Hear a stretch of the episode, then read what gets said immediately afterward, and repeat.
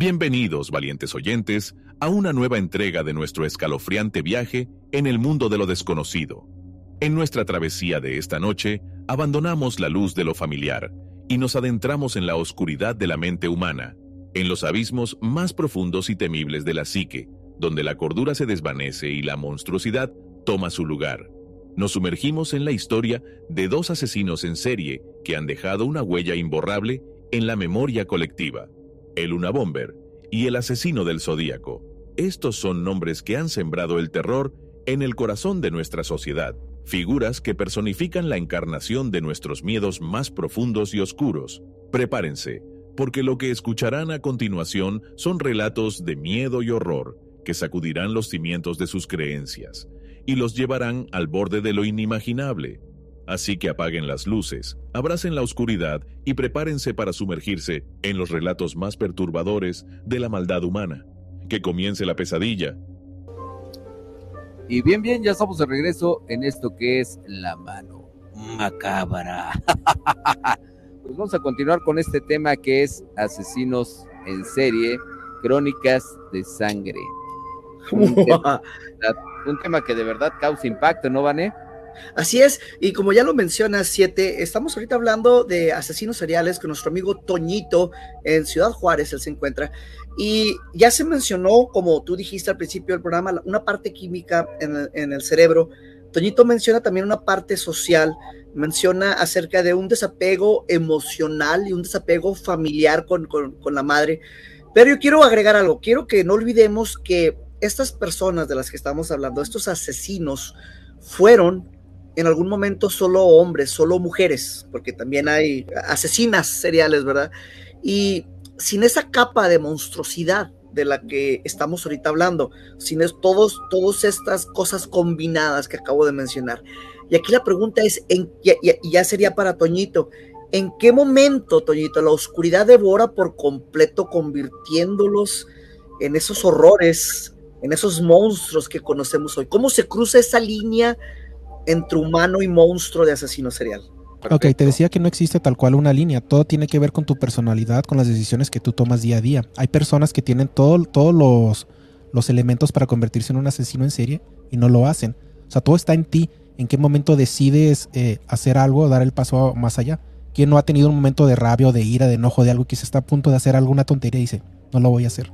Todo está en ti. O sea, no, no, no, hay, no hay algo que te diga, Em, a partir de este momento voy a cruzar la línea y me voy a hacer. Simplemente ellos decidieron hacerlo. Lo hicieron porque quisieron. O sea, no hay algo ahí que los, que los obligue. Bueno, salvo los que sí tienen problemas reales de, esquizofrenia, ¿no? O, problemas mentales. Que, la, es la, minoría, ¿eh?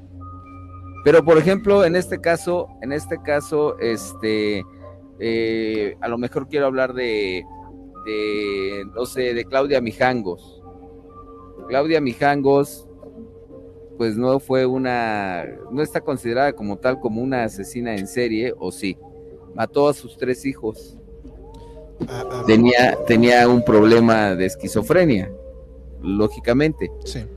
Pero este eh, el modo de, operar de ella, pues fue eh, un modo muy muy violento, muy trágico. No sé si los mató al, los mató al mismo tiempo fueron, fueron muertos al mismo tiempo. No es entonces, no, entonces no sería, no sería una asesina serial. Ok. Hay, otro término que se llama, hay otro término que se llama psico-killer que podría aplicar por ahí, por la psicopatía, por pero no asesino en serio. Psico-killer, ¿y esto a qué se refiere? A ver, descríbenos más, Toño, a qué se refiere esto de psico-killer. Pues es, es, una persona que, que crea, que es un asesino, ¿no? Que tiene problemas mentales precisamente, que tiene algún momento algún detonante mental que hace que asesine a una persona. O sea, pero eh, volvamos a lo mismo, un asesino serial no lo es porque no hay, no hay espacio de tiempo entre un asesinato y otro. Mira, eh, ahorita que mencionabas eso, voy a dejar que Robert Ressler eh, responda una pregunta que dice, un asesino en serie es un don nadie que quiere ser alguien, no a través de una forma positiva, sino de la infamia. Cualquier tipo de reconocimiento es importante para él. De hecho, son adolescentes o adultos que se comportan y igual que lo hace un niño cuando quiere llamar la atención. A veces un niño que no recibe ninguna atención intenta conseguirla por lo menos una atención negativa.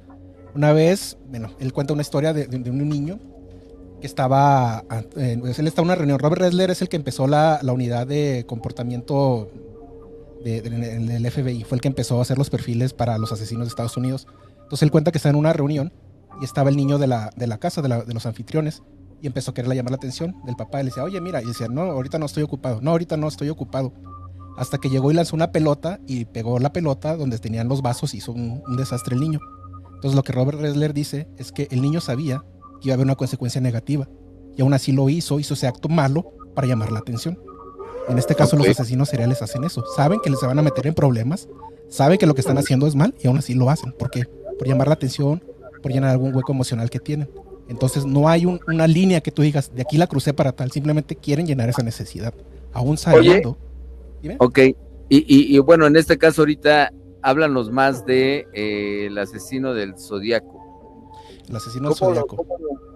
Cómo, fueron sus, sus, crímenes? ¿Cuál fue su, su forma de operar? ¿Y qué es lo que traen en la mente ellos? Mira, el, asesino del Zodíaco es, es, enigmático, no se sabe eh, mucho de él. Eh, salvo que asesinó a varias, de hecho ni siquiera asesinó a varias personas, creo que fueron dos o tres personas los que asesinó. Eh, mm, mira, a mí me gustaría empezar. sobre, lo que, sobre lo que decías ahorita, Toño, de que lo hacen para llamar la atención, el asesino del Zodíaco, eh, sí totalmente lo hacía para llamar la atención porque él mandaba cartas, ¿no? A los periódicos, este, cartas en código. Correcto, sí, el que él, quería esa notoriedad, o sea, al final de cuentas quería la atención por, por, ese método, ¿no? Quería hacerse famoso, quería hacerse conocido, quería que la gente supiera qué es lo que, es lo que hace. Incluso jugaba a este juego de que yo soy más inteligente que, que, tú, que la policía, por eso mandaba estas cartas en, código cifrado para decir, soy, soy tan inteligente que no puedes atraparme. Ok. Un segundito, un segundito, eh, un segundito, estoy teniendo que Entonces, con la computadora.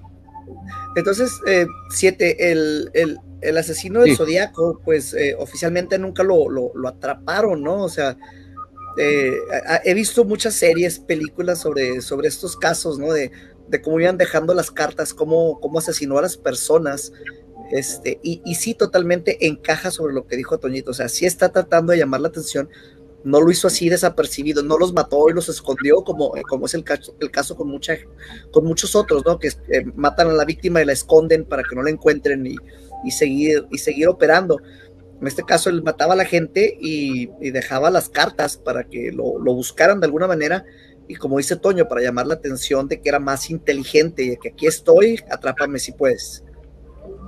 De hecho, tan inteligente que pues, cuántos años hace eso y no, no se ha sabido a ciencia cierta quién es.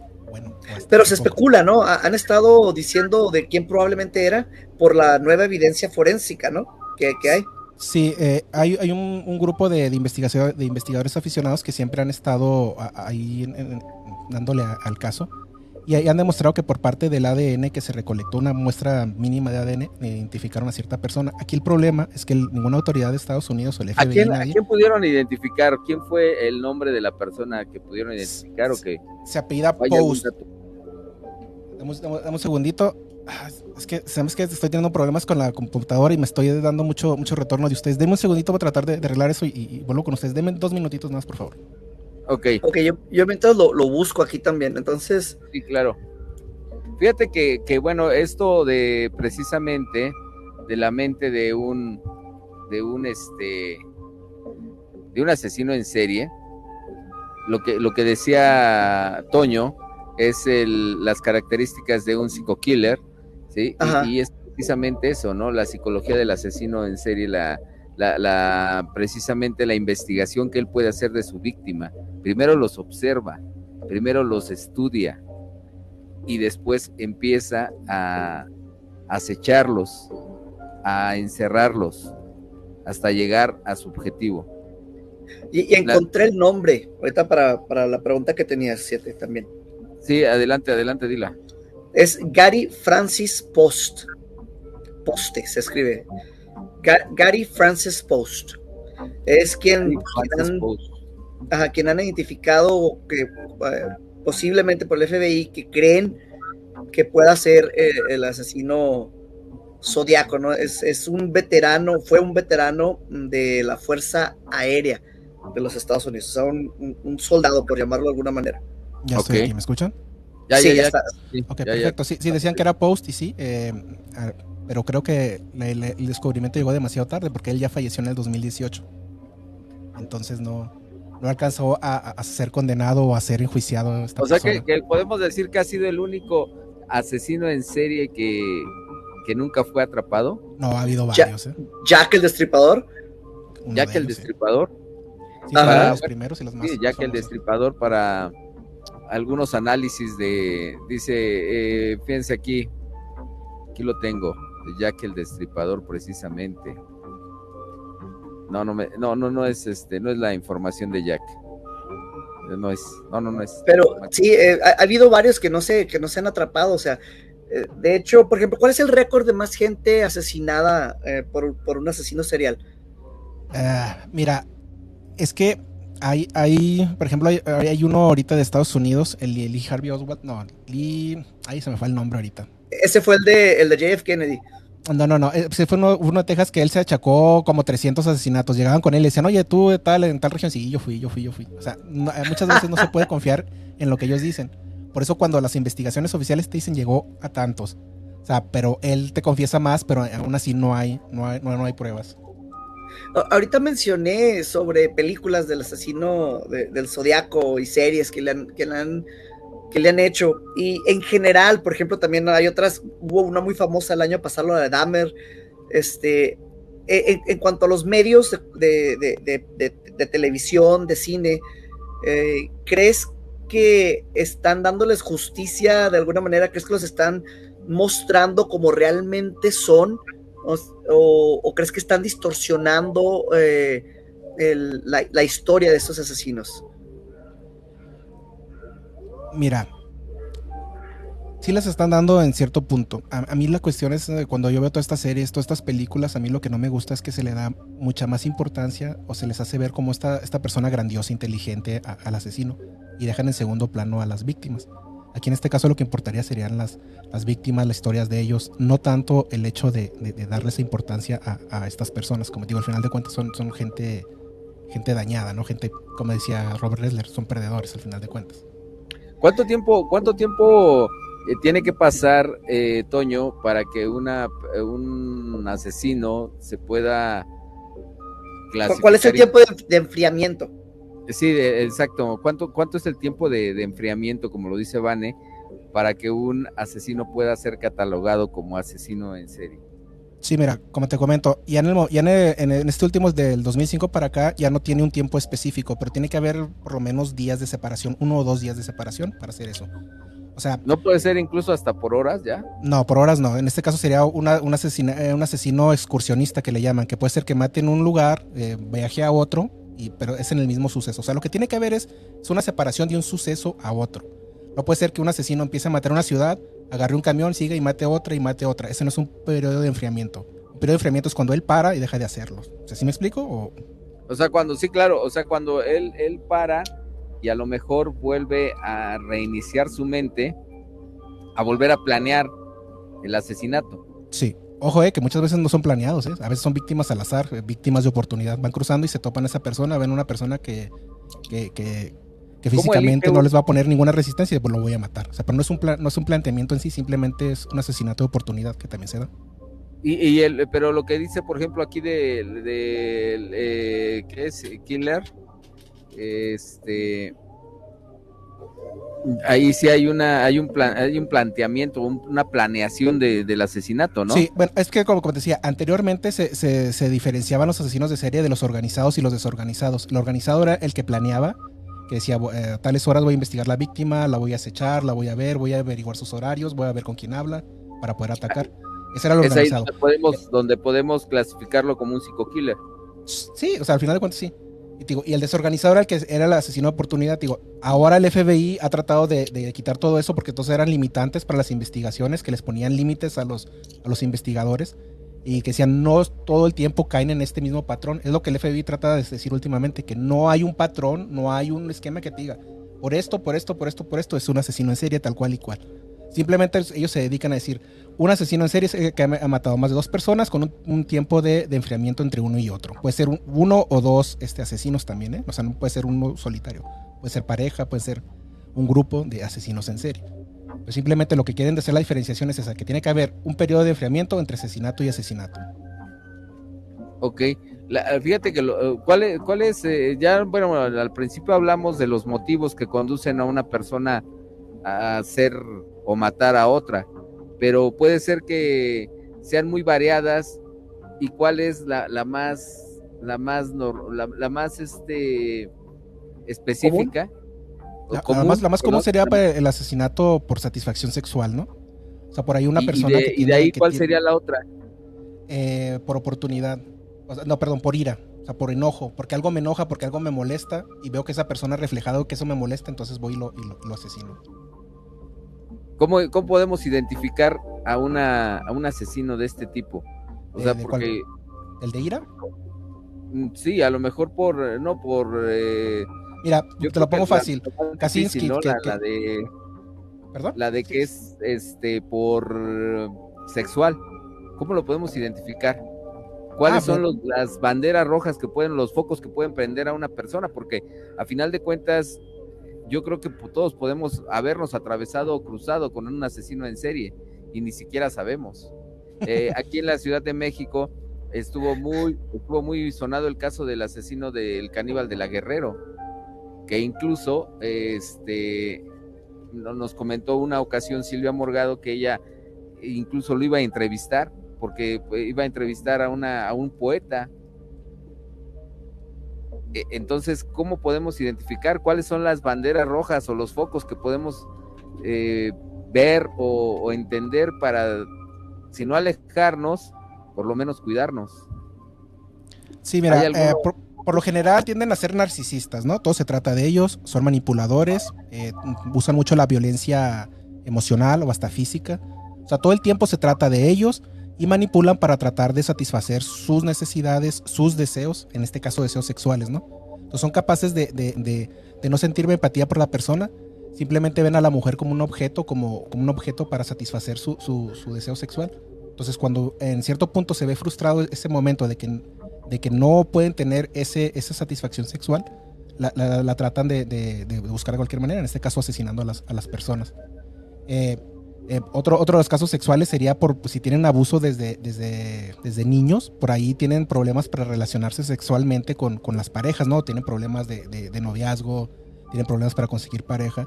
¿Qué te parece? si, manera, ¿Qué te parece si nos vamos al corte y regresamos? Perfecto. No te despegues, mi querido Vane, mándanos al corte. Aquí, seguimos regresando, estaremos hablando del Unabomber Theodore Kaczynski cómo influyó la educación y la formación académica de Theodore Kaczynski en sus actividades como el Yuna Bomber. ¿Quieres saberlo? Eso, ahorita al regresar aquí, en la mano macabra, 1530, buenísima. Aquí te has dado cuenta que no estás solo. Hay algo que te espera en lo más oscuro de la noche. La mano macabra. No respires, porque el miedo te delata. La mano macabra. Ya regresamos. Y bien, bien, ya estamos de regreso en esto que es la mano macabra. Eh, vamos a continuar con este tema que es precisamente crónicas de sangre y ya tenemos llamada telefónica. Tenemos ahí una llamada telefónica está nada más ni nada menos que mi querido Lino en eh, es el él es el uno de los periodistas del terror. Sí, amigo. Mi querido Lino, ¿cómo estás? Bien, bien, aquí andamos. Te, está escuchando eh, Vane, que está hasta eh, Chihuahua, y también está Toño, que también está en Chihuahua, escuchándote, y estamos eh, precisamente hablando de este tema, que es los asesinos en serie. Sí, pues fíjate que este, ha habido muchos asesinos en, en, México, ¿no? Pero este como estabas tú platicando de las crónicas de sangre, fíjate que uno de los casos más tremendos que hubo hace unos años fue lo que pasó allá en San Fernando, Tamaulipas. Y el pueblo, pues obviamente desde que asesinaron a 52 migrantes, eh, el pueblo quedó como maldito allá en, Tamaulipas y la gente tiene pues sigues con su vida, pero aún así hay cierto temor por muchas familias de, de, la región del pueblo, porque se dice y se escucha que, por ejemplo, en los campos se ven las figuras de, pues, de fantasmas, sobre todo en las noches, sobre todo cercano a la fecha de, del acontecimiento que pasó allá por principios de la década, de la segunda década de este siglo, ¿no? Entonces, este sí, fue un, fueron asesinatos muy atroces, fueron asesinatos muy crueles en contra de los militares, este, los ejecutaron por la cabeza de ejecuciones con arma de fuego en la cabeza, no les dieron oportunidad de nada, nada más los apilaron en un terreno baldío en las afueras del pueblo. Entonces, este, si hay gente que escucha, escucha voces, ven caminando las figuras o corriendo figuras. Este, no sé si tú, recuerdas este caso de, que la persona se supo de San Fernando por una, un migrante que se escapó, un señor ya grande, que llegó a, a, denunciar el hecho. Pero desde entonces para acá, pues ya van casi 10 años del acontecimiento y realmente hiela la sangre que, la gente no vive con tranquilidad en ese estado. Sabemos que bueno, el estado es muy violento, operan varios cárteles de la droga, eh, pero aún así ha habido muchos asesinatos, pero este tipo de cosas quedan en el colectivo, vamos a decir que en el colectivo regional, y también queda como una frustración y queda una vamos a decirlo, pues una frustración, pero que era también un temor, un miedo, la gente vive con ese miedo de que tanto de los humanos que están vivos como de los de los muertos, ¿no? que murieron en ese en ese acontecimiento tan terrible. Exactamente, fíjate que sí, mi querido Vane, ¿tienes alguna algún comentario a, la sí, eh, sí, aquí sería un comentario eh, para ver si puede responder Toñito. Y nos están hablando de sucesos en México. Aquí la pregunta es, ¿por qué estamos siempre acostumbrados a escuchar más de los asesinos seriales, de los sucesos en los Estados Unidos? ¿Es porque suceden más? ¿No suceden en México tanto o no les dan tanta difusión? ¿Qué es lo que pasa? ¿Por qué, como ahorita nos están contando aquí de México, por qué suenan más los de allá que los de aquí? Porque la, la mayoría del entretenimiento que consumimos a nivel mundial viene de Estados Unidos.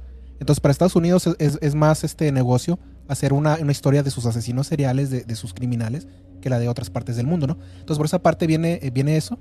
Y, por la otra parte, es que a, pesar de lo que digan, aquí en México no existe una legislación tal cual, no existe de que digan, esta persona se cataloga asesino en serie por tal cosa. O sea, no, no, no existe, no hay.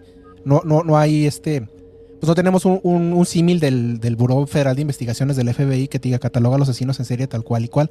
Nosotros nos enteramos de los asesinos en serie porque la prensa lo publica, no tanto por las, por las autoridades que digan hay un boletín, tengan alerta de este y estas características, ha pasado tal cosa, ¿no? Nos enteramos cuando ya van cuatro, cinco, seis asesinatos muy parecidos acá en México y que digan, bueno, pudiera ser un asesino en serie y no pasa más de ahí. Aquí, aquí en Ciudad Juárez hubo una, una, una mujer que se subía y asesinaba a conductores de, decimos acá ruteras, ¿no? Allá en México sería la, la combi, ¿no? Algo así.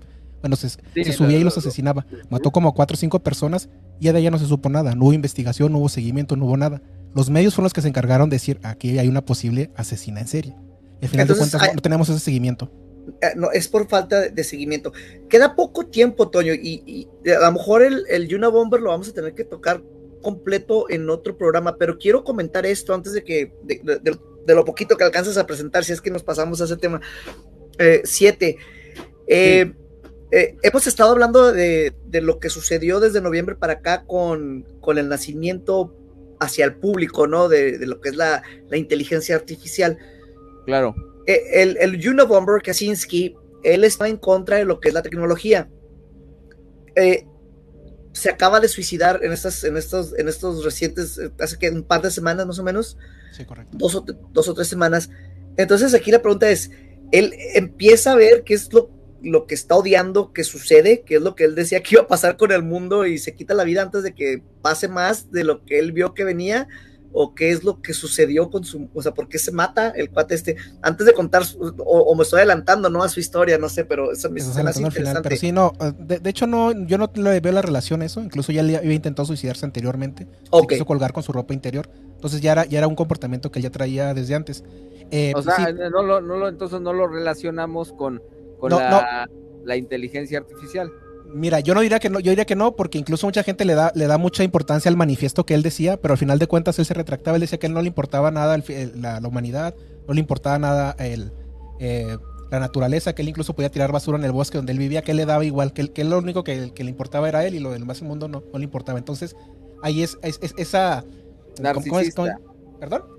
Es narcisismo. Sí, es narcisismo. Y al final de cuentas no le importaba tanto lo de la tecnología, que si el mundo se iba a ir al carajo, pues decía, pues que se vaya. O sea, no, al final de cuentas no. Pero, por ejemplo, Toño, eh, en relación a la, al cuestionamiento que está haciendo eh, Lino o al comentario que nos está haciendo Lino, Lino es un periodista de, muchos años que escribe en varias revistas y varios este, temas, incluso hasta políticos, eh, ha hecho investigaciones.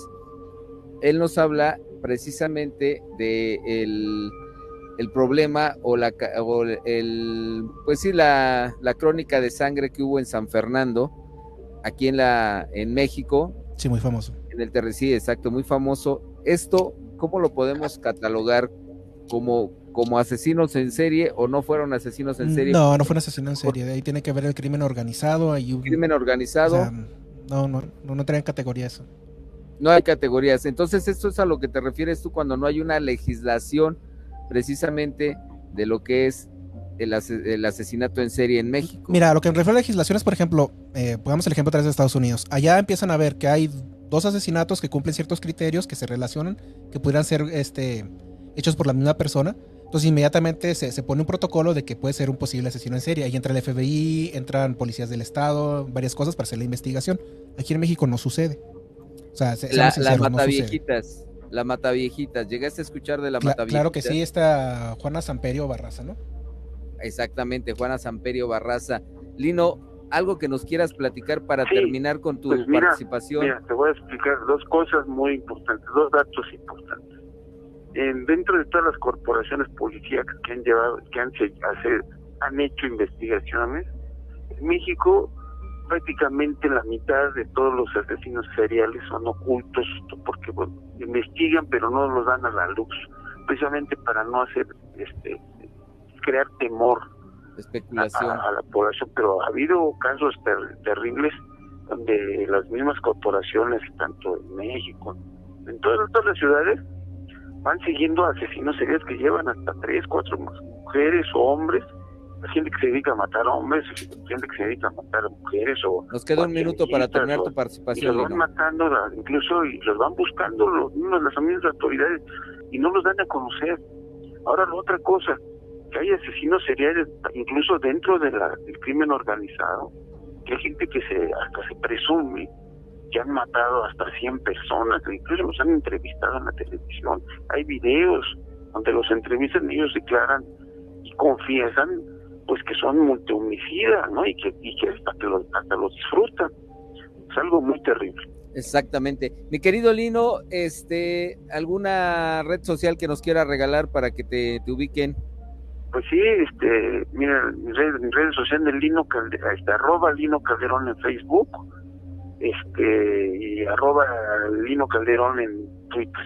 Lino Calderón 1 en Twitter. Lino Calderón. Exactamente. Pues muchas gracias, mi querido Lino. Hasta luego. Hasta luego. Mi querido Vane, ya estamos llegando al final de este programa. Este, vamos a despedir a Toño, que es el invitado que tenemos esta noche, el día de hoy. Eh, mi querido Toño, ¿cómo podemos cerrar este tema? ¿Cómo podemos cerrar este tema? Pues las personas quieran mucho a sus hijos, denles mucho amor, que es lo principal, yo diría. Mucho, mucho amor a sus hijos. Porque por ahí puede desatar un asesino en serie, ¿no? Así es, la empatía sobre todo. Demostrarle a tu hijo la empatía, mostrarle los valores, el, ver que las personas no son objetos, que son seres pensantes, seres sintientes, que al final de cuentas la empatía es, lo principal, lo que yo les daría. Quieran mucho a sus hijos. Y yo como, bueno, como siempre me despedía antes, era de que, señor, señora, ya son casi las 11 de la noche, ¿sabe usted dónde y con quién está su hijo? Buenas noches. Exactamente. mi querido Vane, mi querido Vane, danos, danos este tu conclusión al tema que tuvimos el día de hoy, Crónicas de Sangre, que nos, que nos faltó espacio, ¿eh? nos faltó tiempo, ya sabes que siempre nos falta tiempo en este tipo de... algún día no, vamos a tener que robarle tiempo a la, doctora Corazón, pero eh, pues sí, en cada sombra, en cada rincón, siete, eh, puede haber otro asesino serial, o sea, como, como mencionas, no sabemos dónde están, quiénes son. Eh, recuerden que vivimos en un mundo donde la maldad puede esconderse detrás de una cara amable, puede ser un vecino tranquilo, una persona muy educada, como lo han mostrado, son maestros de universidad, gente muy inteligente. Y, y aunque a lo mejor nunca nos vamos a topar a un Yuna Bomber o, a un asesino del zodiaco, la existencia de ellos es un recordatorio, siete, espeluznante de lo que puede suceder cuando la humanidad se desvía hacia la sombra. Exacto. Pueden buscar el mundo paranormal de Vane eh, para los podcasts, para que escuchen este y otros, otras participaciones aquí con, con siete. Eh, búsquenlo en YouTube, en podcast, en www.mundoparanormal de Vane, donde lo busques, ahí va a salir. Exactamente, y rápidamente, todavía tenemos ahí un minutito para despedirnos nosotros todavía, Vane. Este, rápidamente, ya encontraron, ya encontraron trozos de residuos de lo que fue el Titán, el, submarino eh, que tuvo una implosión en eh, muy cerca o eh, en el punto donde se hundió y que, Y que fuimos los primeros en soltar la noticia antes de que la gente le pusiera atención. Exactamente. ¿Qué pasó ahí, Iván? ¿Tienes alguna otra noticia de esto? Antes de que se hablara de la implosión, primero antes de que se hablara del, del, del submarino, yo te dije, es muy probable que haya una implosión. Esto no estaba en las noticias todavía. Terminó siendo eso.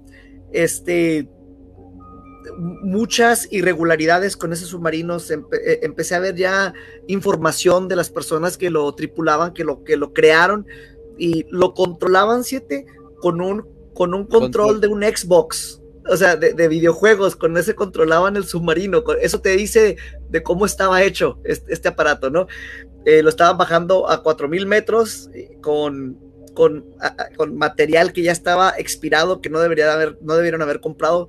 Lo agarraron muy barato y pues ahí está el resultado. Eso lo, lo, retomamos después para dar muchos detalles que hay sobre esa noticia.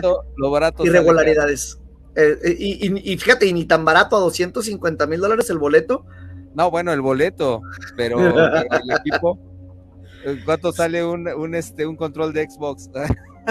Exactamente, fíjate lo, que, lo que sucede. Desgraciadamente no, no nos estamos burlando de, la desgracia ni, ni la tragedia, ¿no? Pero a final de cuentas lo barato sale caro. Pues bien amigos, eh, ajá, eh, rápidamente. El, menos común de los el, menos común de los sentidos, siete, es el sentido común. Exactamente, así es. Pues mis queridos amigos, hemos llegado al final de este su programa La Mano Macabra. Mi querido Joel en los controles, cierre la puerta del inframundo, por favor. Hay que despedir a la dama del guante blanco y que se lleve a la niña. Mamá. Y darle las gracias a el licenciado Carlos Flores por ser partícipe de esta gran aventura que es La Mano Macabra. Mi nombre es Siete Rayos Lobo, quien se despide esta noche. Así me ubicas y me encuentras en redes sociales. Siete Rayos Lobo, todo con letra. Recuerda que tenemos una cita el próximo miércoles en punto de las 10 de la noche aquí en 1530 buenísima. 1590, buenísima. Por supuesto, la mano macabra. Que tengas dulces, pero muy dulces pesadillas.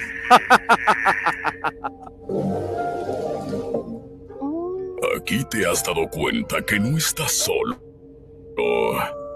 hay algo que